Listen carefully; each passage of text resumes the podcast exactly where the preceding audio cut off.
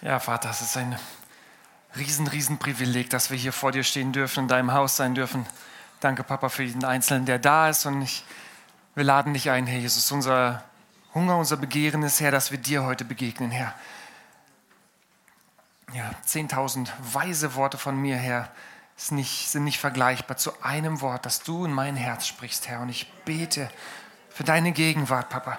Ich bete, Vater, dass du heute den ganzen Unterschied machst, Vater. Herr, dass du diesen Raum hier füllst, aber dass du ganz besonders unser Herzen füllst. Ja, dass wir nicht auf schlaue Sprüche warten, Herr, die uns irgendein Mensch sagt oder irgendwelche Emotionen, die irgendwie provoziert sind, Herr, sondern dass wir warten auf dieses Wort von dir, was du in unser Herz sprechen kannst und das alles verändert. Danke, Heiliger Geist, dass du da bist. Danke, dass du lebendig bist, dass du nicht verlernt hast, zu deinen Kindern zu reden. Danke, Jesus, Herr, dass jeder, der einen Hunger hat, heute satt wird. Amen. Ja, schön, dass du da bist. Du darfst dich gerne setzen.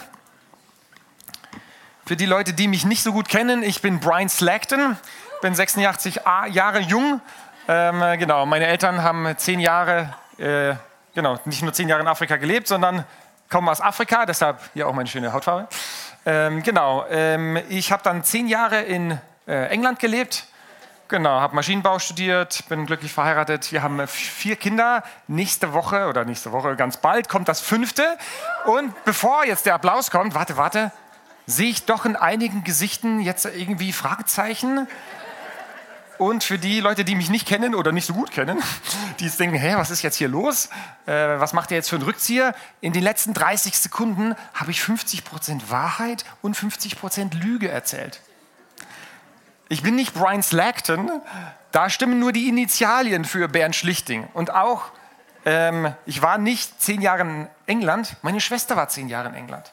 Ich habe auch nicht Maschinenbau studiert, sondern mein Bruder hat Maschinenbau studiert. Und ich bin natürlich auch keine 86 Jahre alt, sondern ich bin 1986 geboren. Und wir erwarten auch nicht das fünfte Kind. Meine Schwester wartet gerade zu Hause in England und wartet, bis der kleine Prinz Charles endlich rauskommt. Und oft geht uns genau das so mit Gott. Ist ja nicht so, dass wir Gott nicht kennen. Ist ja nicht so, dass wir nie die Bibel gelesen hätten. Wir wissen viel über Gott. Aber das Krasse ist, dass wir oft voller Halbwahrheiten sind. Ist nicht so, dass wir Jesus nicht kennen. Ist nicht so, als wenn wir die Gleichnisse gar nicht kennen würden. Aber der Alltag von uns beweist oft, dass wir die reine Liebe des Vaters oft nicht kennen. Und heute wollen wir im Lukas-Evangelium eine Geschichte anschauen, ein Gleichnis anschauen, was das so deutlich macht, wie krass und wie fatal das ist, wenn ich einen Halbglauben, ein Halbwissen über Gott habe. Wo ich zwar immer wieder denke, ja, ich kenne doch Gott. Ich habe die Bibel sogar schon mal durchgelesen. Aber mein Herz sagt mir immer wieder, dass Gott ganz anders wäre als das, was ich eigentlich hier drin finde. Und heute schauen wir in eine Geschichte, wo ein Sohn jahrzehntelang beim Vater im gleichen Haus wohnt und trotzdem ein absolutes Zerrbild vom Vater hat, dass der Vater nur den Kopf schütteln kann und sich wundert und sich denkt, Sohn, was ist mit dir los? Wir als Familie waren letzte Woche äh, in Portugal, haben einen kleinen Kurztrip gemacht und äh, genau, war super spannend, alles von vorne bis hinten, von der ersten bis zur letzten Sekunde. Wenn man mit drei kleinen Kindern reist und das erste Mal fliegt, dann ist das voller Überraschungen. Und äh, meine Frau und ich sind jetzt auch nicht die allererfahrensten, wir sind nicht so die Reisetypen eigentlich. Genau, aber wir waren in Portugal und äh, wie es so ist, am Flughafen kriegst du immer wieder verschiedene Checkpoints, die du durchlaufen musst und man wird nach seiner Identität gefragt. Und dann fragen sie dich, okay, netter Herr, ähm, zeigen Sie doch bitte mal Ihr Flugticket. Und nicht nur das Flugticket, das beweist, dass ich da Geld bezahlt habe, sondern die wollen ja auch wissen, wer ich bin. Wenn die die Verantwortung auf sich nehmen, da Menschen auf die gefährliche Reise durch die Luft zu nehmen, dann wollen die ja wissen, bist du der Attentäter von vorletzter Woche? Oder bist du der nette Herr Slackton oder Schlichting? Ähm, das wollen sie wissen, natürlich. Und dann fragen sie dich immer und sagen, okay, zeigen Sie doch mal Ihren Reisepass. Okay, dann schlagen Sie den auf und denken Sie sich erstmal, okay, junger Mann, äh, Sie haben da eine Ecke verloren. Äh, was soll das? Sie können doch nie in einem beschädigten Reisepass fliegen. Und dann schauen Sie herein und lachen kurz, weil das ein nettes Bild ist. Ich zeige das nicht so lange. Da bin ich mit netten 25 oder so mit so langen Haaren. Genau, also muss man jetzt nicht so oft zeigen. Ähm, genau, und dann schauen die da rein und ich stelle mir so vor, dass das in der geistlichen Welt genauso passiert. Nicht nur am Flughafen, sondern in manchen Phasen meines Lebens schaut Freund oder Feind mal schön in meinen Reisepass rein und will wissen, wer ich bin. Und dann lesen Sie hier vielleicht, okay, was gibt es hier so? Wir schauen jetzt mal im Computer. Was sagt mein Computer laut der Buchung? Was ist das für ein Mensch, der da vor mir steht? Und dann schauen Sie vielleicht im, Bu im Computer nach, okay, ähm, Name des Vaters ist eigentlich Geburtsname reine Liebe. Schauen wir mal hier. Äh, Rufname Bernd Bitterkeit. Sind Sie das? Ja, das bin ich. Hm. Okay, schauen wir im Computer nach. Eingetragene Adresse. Freudenstraße 15. Gucken wir mal, wo, wo, wo wohnen Sie denn jetzt? Selbstmitleidsallee Nummer 2457? Wow, das sind Sie ja eine lange Reise. Ja, war sehr hart. Äh, okay, wie geht's weiter? Hier Staatsangehörigkeit himmlisch. Okay, wie sieht das momentan so aus? Seit langem seelisch-egoistische Diktatur. Oh ja, und ja, hier Vatersprache, was sprechen Sie eigentlich gnädig, barmherzig, mitfühlen? Sprechen Sie das noch so? Und was gucken wir hier? Momentan sprechen Sie eher kritisch, launisch und mürrisch. Verstehen Sie überhaupt noch gnädig? Na, nicht mehr so gut. Äh, ich kann das noch ein bisschen verstehen, aber selbst sprechen tue ich das nicht mehr so. Bei der Normalpasskontrolle bin ich durchgekommen. Ich frage mich, wie es bei der Passkontrolle in der geistlichen Welt ist. Wenn die gucken, wie mein Reisepass so im Zustand ist, und sehen, dass da fehlt ja an der Ecke, Freundchen, was ist denn da los? Jeder normale Passkontrolleur würde mir sagen, Freundchen, du brauchst einen neuen Pass. Hast du einen neuen Pass? ich habe keinen neuen Pass. Warum einen neuen Pass? wo soll ich einen neuen Pass herhaben? Ich bin doch immer noch der gleiche. Sie werden mich vielleicht durchwinken. Aber der Feind, er weiß, dass ich sein Ziel bin. Wenn ich mit so einem lausigen Reisepass unterwegs bin im Leben, dann zieh dich warm an.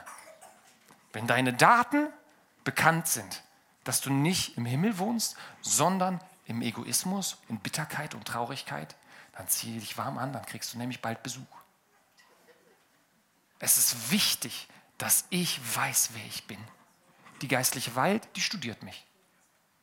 Und meine Frage an dich und an mich heute ist, zeigt meine Identität, meine Gedanken, mein Herz, meine Gefühle, meine Taten, mein Verhalten, meine Worte, zeigt meine Identität, dass ich den Vater kenne. Oder gibt es da eine Diskrepanz zwischen dem, was die liebe Fluggesellschaft eigentlich in ihrem Computer hat, wer ich eigentlich wäre, und mit dem Pass, mit dem ich durchs Leben laufe?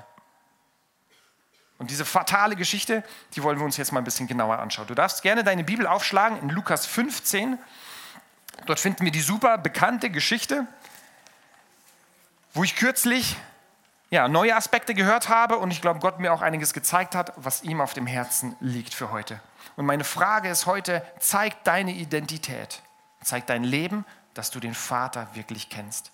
Und wir lesen in Kapitel 15 im Lukas-Evangelium eine Geschichte von einem Vater und zwei Söhnen. Und besonders dieser ältere Sohn, der ist so super interessant, weil der ein fast schizophrenes Leben lebt. Dass diese krasse Ausdrucksweise so gerechtfertigt ist, das sehen wir später noch.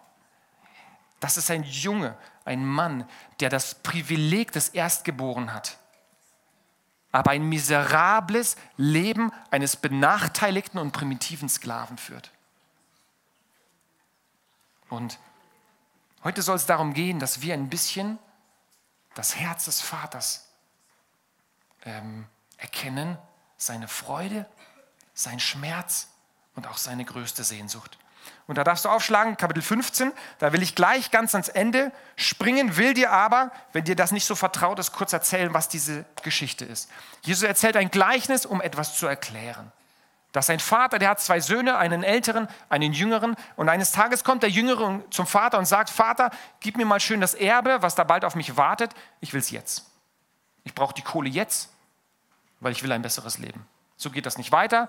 Der Vater zahlt ihm das aus und der jüngere Sohn zieht von dannen, zieht in ein anderes Land und scheitert grandios, verprasst all das Geld, verliert alles und am Tiefpunkt angelangt sitzt er da und merkt, ich habe eine einzige Chance noch auf ein Leben, was sich lohnt.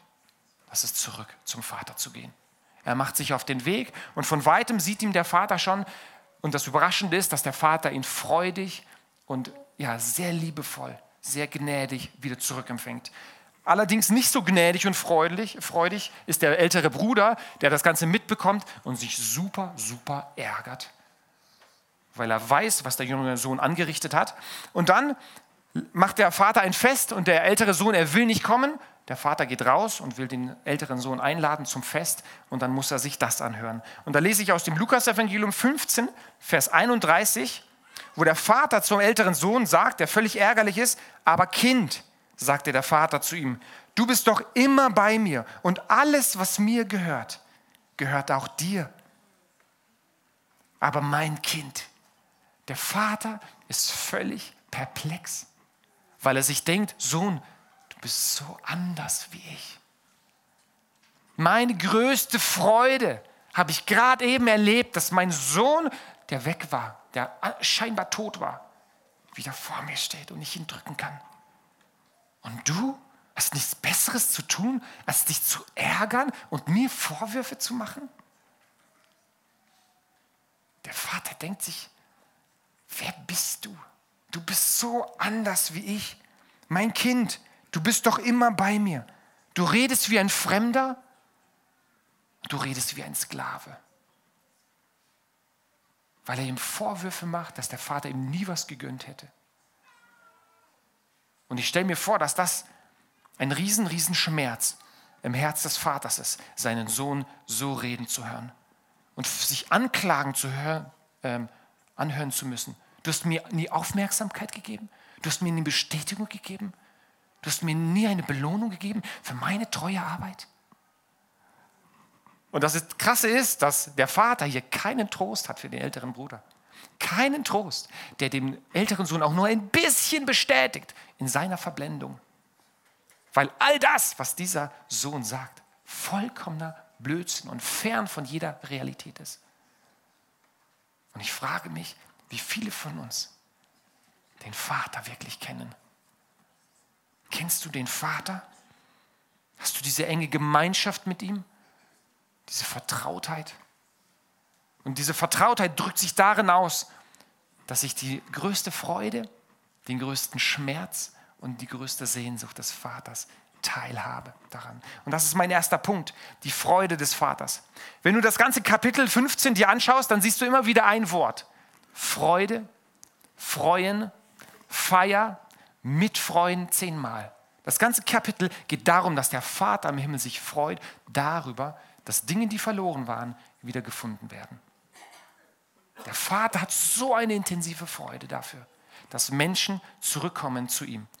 Und er sagt in 32, im nächsten Vers, was wir gerade gelesen hatten, jetzt mussten wir doch feiern und uns freuen, denn dein Bruder war tot und ist ins Leben zurückgekommen. Er war verloren und ist nun wiedergefunden.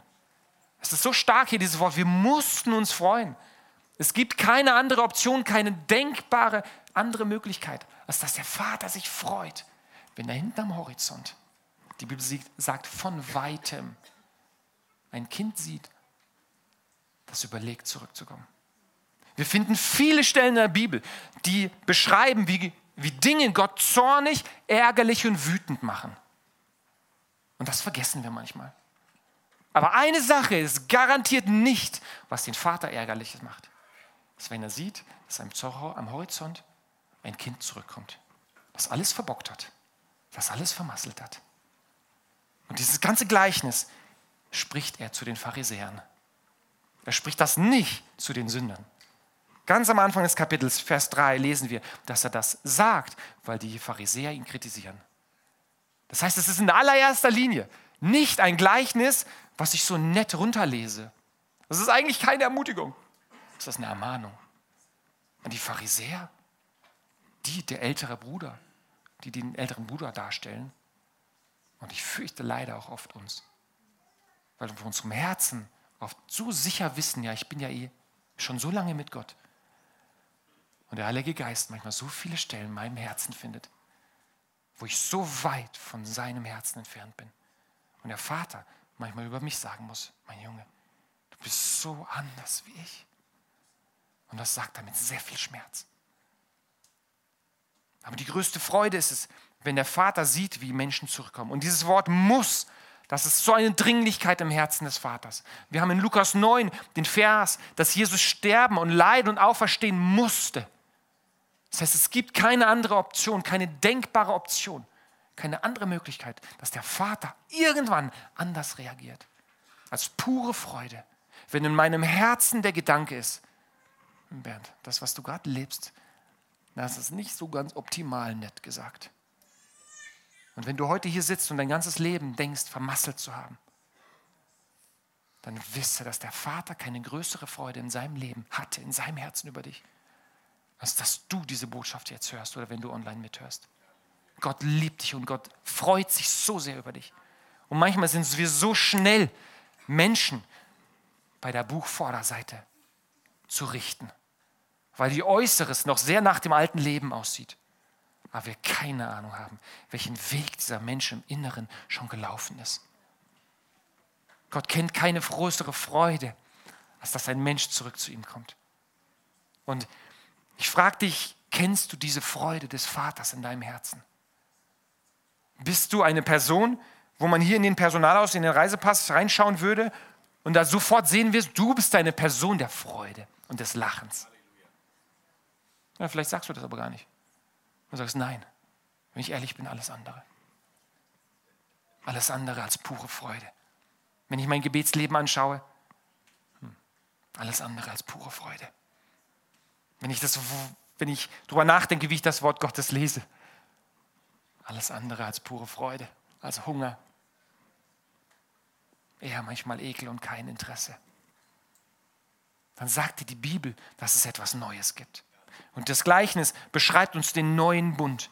Diese Vaterliebe, die deinen Wert so glasklar sieht und nichts in deinem Leben passieren kann, dass diesen Blick Gottes auf deine, deinen Wert verstellen könnte. Ja, es ist so wunderschön, wenn wir begreifen, wie sehr Gott mein Leben füllen will mit Freude. Und du kannst mit mir Johannes 15 aufschlagen. Da erklärt Jesus, was diese Einheit mit dem Vater bewirken wird beziehungsweise diese Einheit mit ihm. Da lesen wir in Johannes 15, Vers 11, wie Jesus beschreibt, dass wir so eng mit ihm verbunden, verbunden sein dürfen, in den Versen davor. Und in Vers 11 sagt er dann, ich habe euch das gesagt, damit meine Freude euch erfüllt und eure Freude vollkommen wird. Jesus mag dir nicht einfach nur Freude schenken. Weil manchmal verstehen wir das so, als wenn wir ich, mit dem Vater getrennt sein könnten, aber trotzdem Segen bekommen. Also ich bete für Segen, ich bete für Heilung, für Schutz, Bewahrung, aber ich kann eigentlich meine Wege gehen und trotzdem erwarten, dass Gott all das Gute in mein Leben ausschüttet. Das ist aber nicht das Grundverständnis der Bibel. Und oft ist das unsere religiöse Gesinnung, unsere religiöse Prägung, die denkt, ich kann wie Adam im Garten hinterm Baum sitzen bleiben, zwar die richtigen Sachen glauben und dann ganz, den ganzen Segen bekommen. Aber der neue Bund zeigt uns, dass ich und der Vater, dass ich und Jesus, dass ich eins werden darf. Dass ich Gemeinschaft mit ihm haben darf. Und das bedeutet, dass ich seine Freude teile. Das heißt, Gott will dir nicht einfach nur Freude geben oder schenken, sondern er will Freude teilen. Was bedeutet, Teilen geht nur, wenn ich verbunden bin, in seiner Nähe bin. Das heißt, wenn ich keine Freude habe in meinem Herzen, heißt das nicht, dass ich ein schlechterer Mensch bin oder mich zu wenig angestrengt habe, sondern heißt das einfach nur, ich lebe nicht in der Gemeinschaft mit dem Vater, wie es möglich ist. Jesus will dein Leben überfließen lassen von Freude. Und jetzt sagen wir aber, nein, du kennst ja nicht meine Umstände. Du kennst ja nicht meine Vergangenheit, du kennst ja nicht meine Kinder, du kennst nicht meinen Partner, du kennst nicht meinen Boss, kennst nicht meine Umstände. Das hat nichts damit zu tun. Jesus überspringt all das, ignoriert anscheinend all das.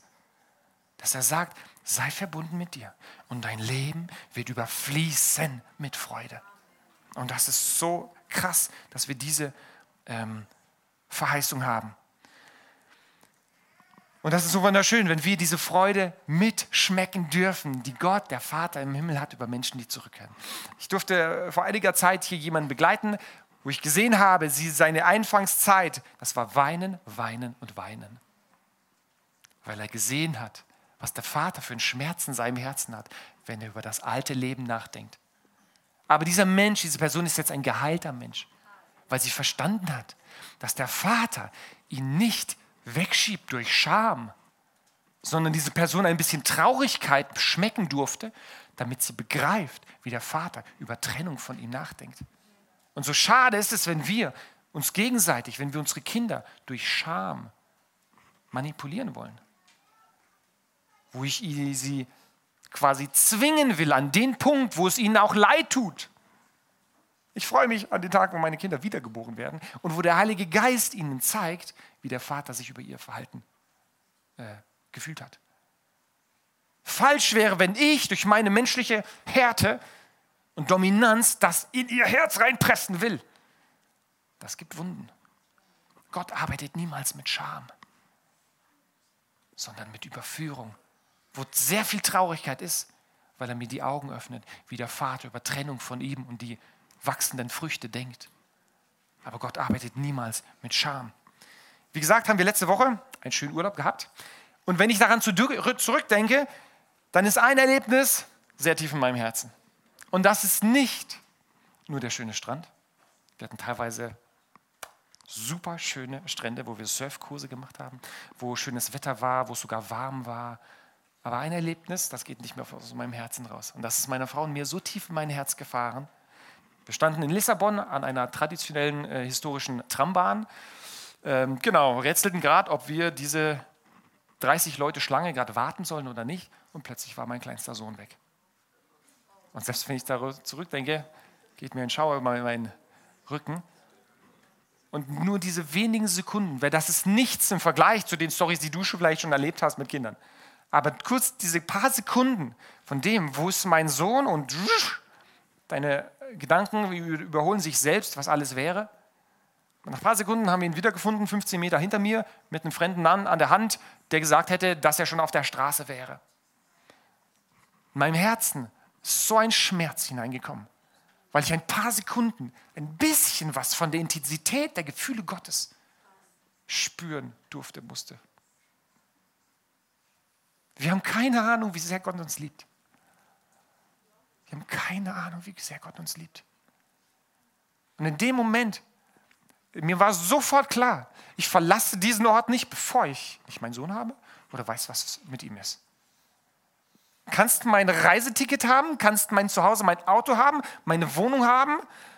Es ist nichts, was nur annähernd tauschbar wäre gegen meinen Sohn. Und selbst wenn manchmal im Alltag ein bisschen Staub darüber gestreut wird, weil mich irgendwas nervt an ihm,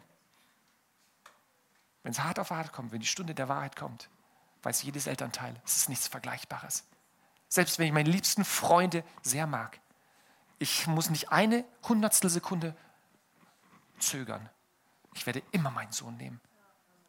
Ich mag euch sehr, aber ich würde euch nie gegen meinen Sohn tauschen. Niemals. Ich würde keinen Job, keine Finanzen, keine Gesundheit, nichts. Wenn man das erlebt, dann merkt man sofort, das ist alles unvergleichbar unbedeutend. Und danach bin ich natürlich zu ihm und sage, Jonathan, das darfst du nicht machen.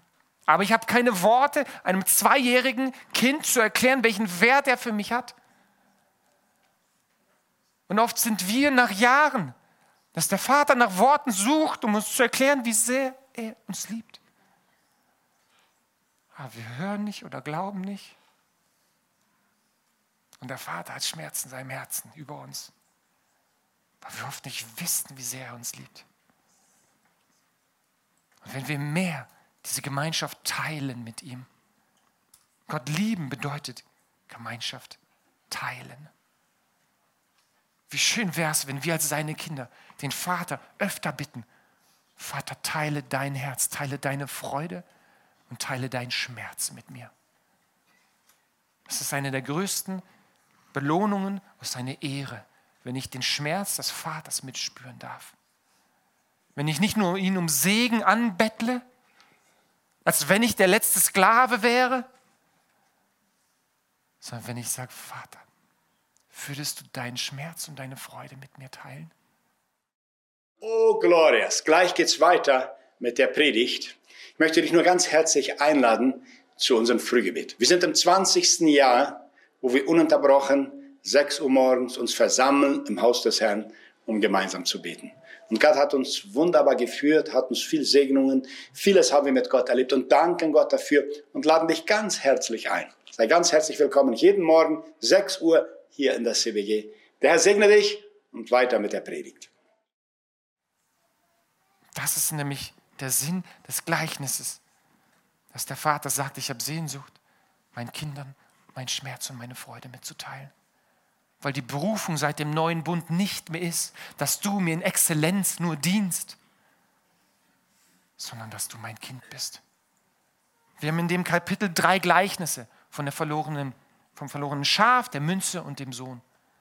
Und im ersten Gleichnis sagt, sucht der Hirte die Freunde, um ihnen mitzuteilen, freut euch mit mir, weil ich habe mein Schaf wiedergefunden. Im zweiten Gleichnis sucht die Frau die Freundinnen und Nachbarn und sagt, freut euch mit mir. Ich habe meine verlorene Münze wiedergefunden. Im dritten Gleichnis sucht der Vater den älteren Sohn und verstummt, bevor er das sagen kann, weil er sieht, dass kein Interesse an seinem Herzen, sich zu freuen, dass der ältere Sohn da ist. Und was für ein tragisches Ende ist dieses Gleichnis, wo der Vater nicht mal ausspricht, freu dich doch mit mir, weil er diese Härte in seinem Herzen sieht.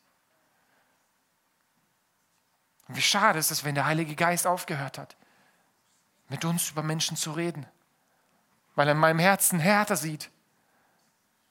Und es merkt, es ist sinnlos, den Bernd über diese Person anzusprechen, weil er hat Härte über sie in seinem Herzen. Und wir lesen nicht fertig, was in diesem Kapitel 15 an Reaktion von den Pharisäern kommt. Wir lesen eine Reaktion, Kapitel 16, Vers 14, dass sie über die Erklärung und Ermahnungen von Jesus lachen Das legt uns nahe, dass die Pharisäer auch hier mindestens nur geschmunzelt haben, gesagt haben, was für ein Schrott redest du da? Das Herz des Vaters einen Schmerz in seinem Herzen verspürt. Jesus sagt immer wieder, so oft habe ich mich früh aufgemacht und wollte mit euch sprechen. Er sieht Jerusalem an, eine Stadt, die harte Mauern hat und fest entschlossen ist, diesen Sohn nicht anzunehmen, sondern ihn zu töten. Und er weint über sie. Er weint über die Menschen, die voller Unverständnis sind, als er kurz bevor er Lazarus aufwecken wird. Er hat Schmerz in seinem Herzen. Und wie schade ist es, wenn wir als seine Kinder nur um Segen betteln. Und solange wir da, sobald wir das Gefühl haben, dass wir den Segen vielleicht bekommen würden, abhauen, weil wir alles haben, wonach wir suchten. Und nicht begreifen, dass der neue Bund eine Einlagerung ist, ein Kind Gottes zu sein und so zu leben. Das bedeutet, Gemeinschaft zu haben und seinen Schmerz und seine Freude zu teilen. Jetzt waren wir eigentlich bei der Freude, aber schon beim Schmerz, der der zweite Punkt ist. Und das, was mich so bewegt hat in den letzten Tagen, das ist ein Vers, den wir finden ganz am Anfang. Den finden wir am Anfang von Kapitel 15 äh, in Lukas. Vers 12. Da sind die beiden, älterer und jüngerer Sohn, vor ihm. Und der Jüngere sagte zu seinem Vater, ich möchte schon jetzt den Teil der Erbschaft haben, der mir zusteht. Da teilte der Vater seinen Besitz unter seine Söhne auf. Was ich dir aus der damaligen Kultur sagen kann, ist, dass der ältere Sohn damals zwei Drittel des Erbes bekam. Das heißt, der restliche Teil wurde auf die anderen Kinder, in dem Fall ein Sohn, aufgeteilt. Jetzt frage ich die Mathematiker unter uns, wie viel bleibt übrig, wenn der ältere Sohn zwei Drittel des Kuchens nehmen durfte? Ein Drittel, Dankeschön. Und wenn so Stellen ein bisschen knifflig sind, dann ist ja immer super, ins Hebräische und Griechische reinzugehen. Und ich habe extra für dich nachgeschaut, was im Griechischen dieses Wort er verteilte heißt. Und jetzt pass auf, es heißt, er verteilte. Also wir sind voll zufrieden, wenn wir die deutsche Übersetzung haben meistens. Er verteilte. Das heißt, wie viel hat der jüngere Sohn bekommen? Ein Drittel. Das heißt, wie viel hat der ältere Sohn bekommen? Zwei Drittel. Das heißt, der Vater an diesem Tag sagt, älterer Sohn, zwei Drittel des Erbes, bitteschön. Das Wort heißt hier, er verteilt es. Teilen? Ich als Mathelehrer weiß, tschings, also gibt es mindestens zwei Teile, die irgendwo hingehen. Das heißt, der ältere Sohn war seit dem Tag der reichste Mann auf diesem Grundstück. Er hatte zwei Drittel des Erbes. Und jetzt begreifen wir vielleicht ein bisschen, wie sprachlos der Vater sein, sein musste. Als der Sohn ihm plötzlich sagt, du hast mir nie was gegeben. Und der Vater sich denkt, warte mal, habe ich was falsch mitbekommen? Habe ich dir nicht vor einem halben Jahr oder anderthalb Jahren zwei Drittel des Erbes gegeben in deine Hand? Kann es sein, dass wir die reichsten Menschen der Erde sind, aber manchmal ein kümmerliches, miserables Christsein führen? Und ich verstehe, dass die Pharisäer danach lachten, weil sie die Watschen gespürt haben, die Jesus ihnen gerade gegeben hat. Wo Jesus ihnen sagte, du bist der reichste Mensch auf Erden. Und trotzdem kennst du den Vater überhaupt nicht. Und wie schade ist das, wenn wir manchmal in diesen Chor einstimmen und nichts Besseres zu tun haben und auch noch kritisieren und sagen, ja, das war ja eigentlich gar keine richtige Buße, was ist denn da los? Vater, du hättest ihn gar nicht annehmen sollen. Wenn der Vater nur am Horizont den jüngeren Sohn gesehen hat, in diesem Moment war sein Herz erfüllt mit Freude, sodass er losgelaufen ist. Was in dieser Zeit etwas sehr, sehr Beschämendes war wenn ein ehrenhafter Mann plötzlich sein Kleid hier in die Hand nimmt und rennt. Wie krass liebt der Vater uns. Wie sehr liebt der Vater uns. Und was für eine Mogelpackung machen wir manchmal daraus. Und dann kommt das Neue Testament um die Ecke. Was uns sagt, mein Freundchen, diesen Reisepass, den kannst du wegschmeißen, weil du einen neuen bekommst. Buße bedeutet, ich schleudere diesen dreckigen, boshaften, falschen Reisepass weg. Und ich bekomme einen neuen. Tada! Ein wunderschönes Bild, oder? Und die Frage ist aber, seit dem Moment, wo ich dieses schöne Stück Papier in der Hand halte, glaube ich das? Kenne ich das? Oder wäre das nur nett, mal anzuschauen, oh, ist ja freundlich, dass mir einen neuen geben, wäre gar nicht nötig gewesen. Und ich stelle den in meinen Ordner rein. Und werde bei jeder Passkontrolle komisch angeschaut, weil ich ein Stück Lügenpapier vorzeige und gar nicht weiß, dass das gar nicht mehr mein, meine Identität ist. Du hast einen neuen Pass bekommen. Weißt du, was da drin steht? Und da sind wir wieder beim Anfang. Das Gefährliche ist, dass ich meinen schönen Pass hier wieder nehme und sage, ach, so schlimm war es doch doch nicht. Lass uns wenigstens den wieder ins Regal stellen. Man weiß ja nie. Und dann stehe ich jeden Morgen auf und denke mir, wer ist denn bei meinem Bett schneller zu greifen? Gewöhnlich der. Weil der ist so ein Greifnähe, habe ich ja die letzten Jahrzehnte gemacht, bin ich ziemlich gut in Übung. Und ich lese jeden Morgen das, na, okay, Bernd Bitterkeit, streng dich heute an. Du wohnst zwar in deinem Selbstmitleidsallee, aber selbst da kann man es manchmal genießen.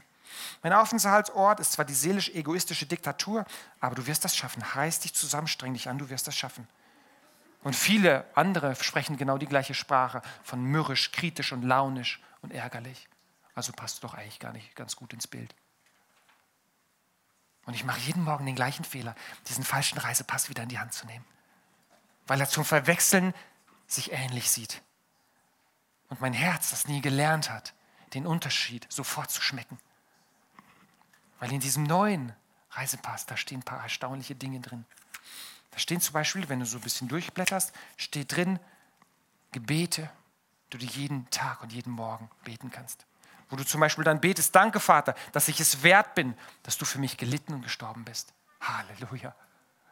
Da kommt noch mehr. Danke, Vater, dass ich alle Zeit durch das Blut Jesu mutig in das Allerheiligste deiner Gegenwart kommen darf. Halleluja. Dann gehst du weiter. Danke, Vater, dass du durch den Heiligen Geist in deine Liebe in meinem Herzen ausgegossen hast, die den Sünder bedingungslos und leidenschaftlich liebt. Danke, Vater, dass ich in Christus mit auferweckt und mit versetzt bin in die himmlischen Regionen.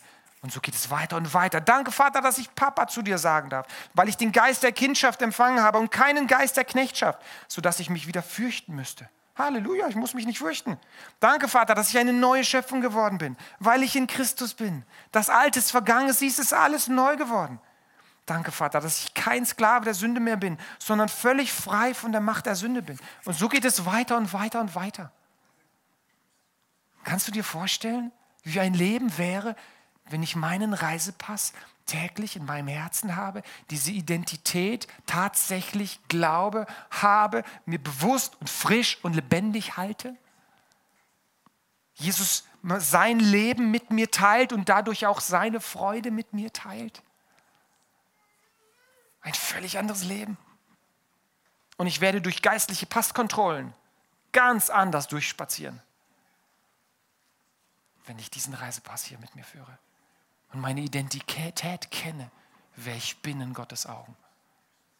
Jakobus 1 sagt uns, dass das Wort Gottes, das Gesetz der Freiheit, wie ein Spiegel ist, der dir nicht den alten Reisepass zeigt, weil die Bibel sagt, er ist tot, er ist wertlos und er ist eine Lüge. Also weg damit. Sondern dass die Bibel ein Spiegel ist, wer du geworden bist.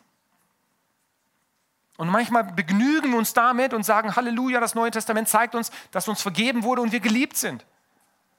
Aber das Ziel des Gleichnisses ist nicht, dass der Vater auch wieder vergibt, sondern dass der Sohn Sohn bleibt, das Erbe schon hat und reichster Mann des Landes ist und wieder eingesetzt wird und in Gemeinschaft mit dem Vater lebt.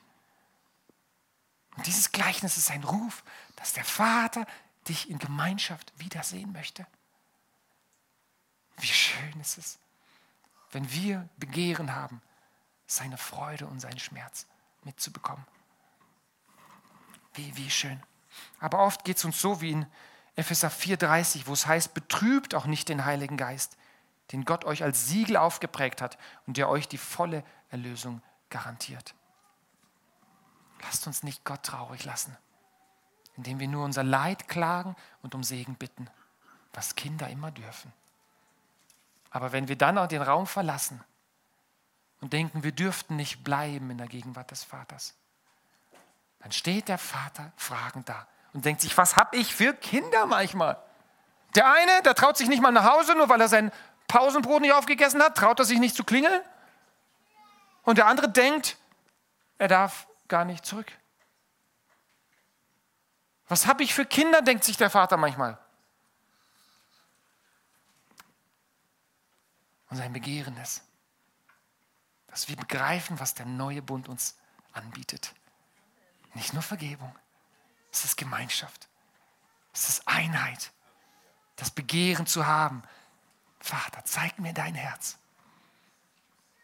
Lass mich teilhaben an deinem Schmerz und an deiner Freude und an deiner größten Sehnsucht, Menschen zu sehen, wie sie in diese Einheit mit dir wiederkommen. Ich weiß nicht, was mehr Schmerz im Herzen des Vaters bewirkt hat. Der Sohn, der weg ist, oder der Sohn, der im eigenen Haus wohnt, aber genauso lange nicht an der Tür des Vaters geklopft hat. Sich beschwert und wenn wir das lesen, wie der ältere Sohn äh, redet, und ähm, hier Ende von Kapitel 15, Vers 29, doch er hielt ihm seinem Vater vor, so viele Jahre. Und ich frage mich, wie lange hat das im Herzen des älteren Bruders gegärt? wo sich immer wieder denkt, ich muss so viel tun. Bleib dran, der Vater wird mich schon noch belohnen, der Vater wird schon sehen. Und er sagt, so viele Jahre, ich habe sie alle gezählt, habe ich für dich geschuftet und mich nie deinen Anordnungen widersetzt. Aber mir hast du nie. Das hat lange in seinem Herzen gegärt. Der ältere Sohn, der war schon lange nicht mehr beim Vater. Wohnt im gleichen Haus, aber kannte seinen einzigen Vater nicht war schizophren, weil er eigentlich wusste, was ihm zusteht irgendwie, aber irgendwelche Barrieren haben ihn nicht erlaubt, das in Anspruch zu nehmen. Wie schön wäre es, ein Volk Gottes in Deutschland und in München zu haben, die eins in ihrem Leben gelernt haben. Ich bin geliebt als Kind meines Vaters. Und das bedeutet nicht nur, dass ich mich ein bisschen netter fühlen darf, sondern bedeutet, ich bin in Einheit mit dem Vater. Und das bedeutet, dass ich zu Hause, wenn ich meine Knie beuge, immer offene Türen habe.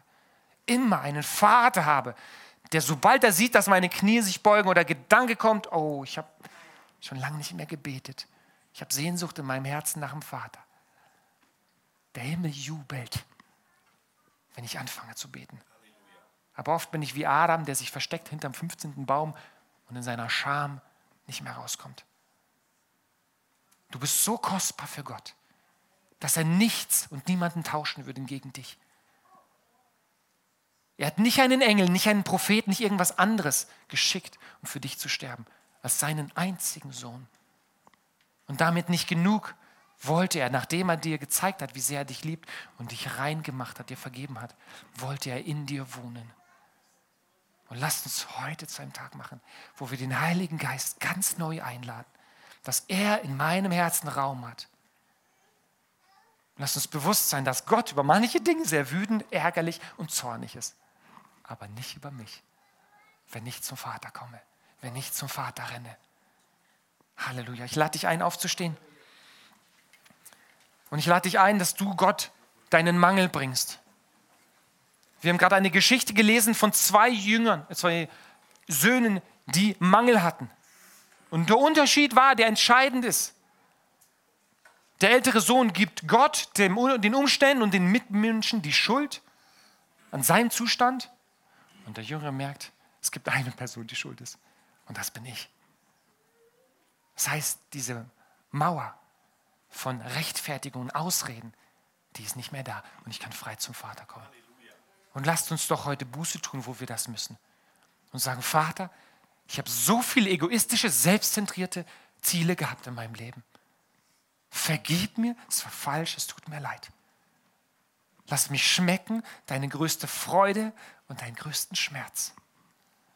Und füll mich mit dieser Sehnsucht, die du hast im Herzen, dass wir als deine Kinder in deiner Gegenwart leben teilhaben wollen an dir, was du bist, wie es dir geht und was du tun möchtest auf dieser Welt. Vater, wir geben dir unser Leben und wir wollen nicht mehr nur sagen, wir lieben dich und meinen, ja, ich kann auch ein paar Euro für dich spenden, sondern wir lieben dich bedeutet, lasst uns teilhaben in, an dir. Und ich gebe dir Teil, ich gebe dir alles von mir, wer ich bin, was ich kann, was ich habe. Du als allmächtiger Gott, komm in mein Leben und mach alles neu. Und ich danke dir, dass Freude im Himmel ist über Menschen, für die diese Worte vielleicht noch sehr fremd sind. Weil es bisher in ihren Gedanken nicht möglich erschien, dass der Vater sie immer noch will, dass du Gott uns immer noch willst. Aber ich danke dir, dass nichts klarer ist im Leben Jesu, als dass wir erkennen, dass du uns willst dass wir es wert sind, dass du gestorben bist für uns und dass du gelitten hast für mich persönlich. Danke, Herr Jesus. Und ich lade dich ein, Herr Jesus. Ich lade dich ein, Heiliger Geist, füll mein Leben. Ich bin dein und du sollst das Sagen haben in meinem Leben. Gib mir dieses Verlangen, dich zu kennen. Halleluja. Ich lade dich sehr ein dass wenn du online zuschaust, dass du dir eine Bibel holst. Und für dich, die du online zuschaust und für uns alle, habe ich unter das Video in die Infobox diese Verse aus diesem neuen Reisepass, aus meiner neuen Identität kopiert. Lies sie dir jeden Morgen durch. Es sind etwa 20 Verse, die dich stärken und dich bauen in deiner neuen Identität. Amen. Hey, im Namen der CWG möchte ich dir sagen, wie toll wir es finden, dass du diese Predigt angeschaut hast. Weißt du, was so wunderschön im Wort Gottes ist? Dass all die Verheißungen, die darin stehen, für all die zählen, die Jesus Christus als Herrn aufgenommen haben. Deswegen möchten wir dich motivieren. Du, der vielleicht seit vor Ewigkeiten Jesus aufgenommen hat, okay? Laufe weiter mit dem Herrn. Vertraue weiterhin auf ihn. Aber für dich, für den das vielleicht alles ein bisschen neu ist und der vielleicht keine Ahnung von Jesus hat, wir möchten dir sagen, nähere dich den Herrn. Das Wort sagt uns nämlich, such den Herrn, der er sich finden lässt. ruft ihn, da er. Deswegen nähere du dich dem Herrn und habe eine lebendige Beziehung mit dem allmächtigen Gott. Und falls du vielleicht noch gar nicht weißt, wie du jetzt vorangehen sollst oder vielleicht Anleitung brauchst, dann möchten wir dir als CBG wirklich nahelegen, such dir eine bibeltreue lokale Gemeinde. Okay, und falls du in München lebst, schon seit längerem und auf der Suche nach einer Gemeinde bist, dann möchten wir, die CBG, dich zu einem unserer Gottesdienste einladen. Alle Infos bezüglich unseren Gottesdiensten findet ihr unter unserer Website www.cbgchurch.com. Und falls ihr uns vielleicht kontaktieren möchtet, könnt ihr das auch tun über Facebook, Instagram und natürlich per E-Mail. All die Informationen dazu findet ihr unten in der Beschreibung. Wir freuen uns auf euch, wünschen euch Gottes reichen Segen. Und wie die Bibel so schön sagt, die Freude am Herrn ist unsere Stärke.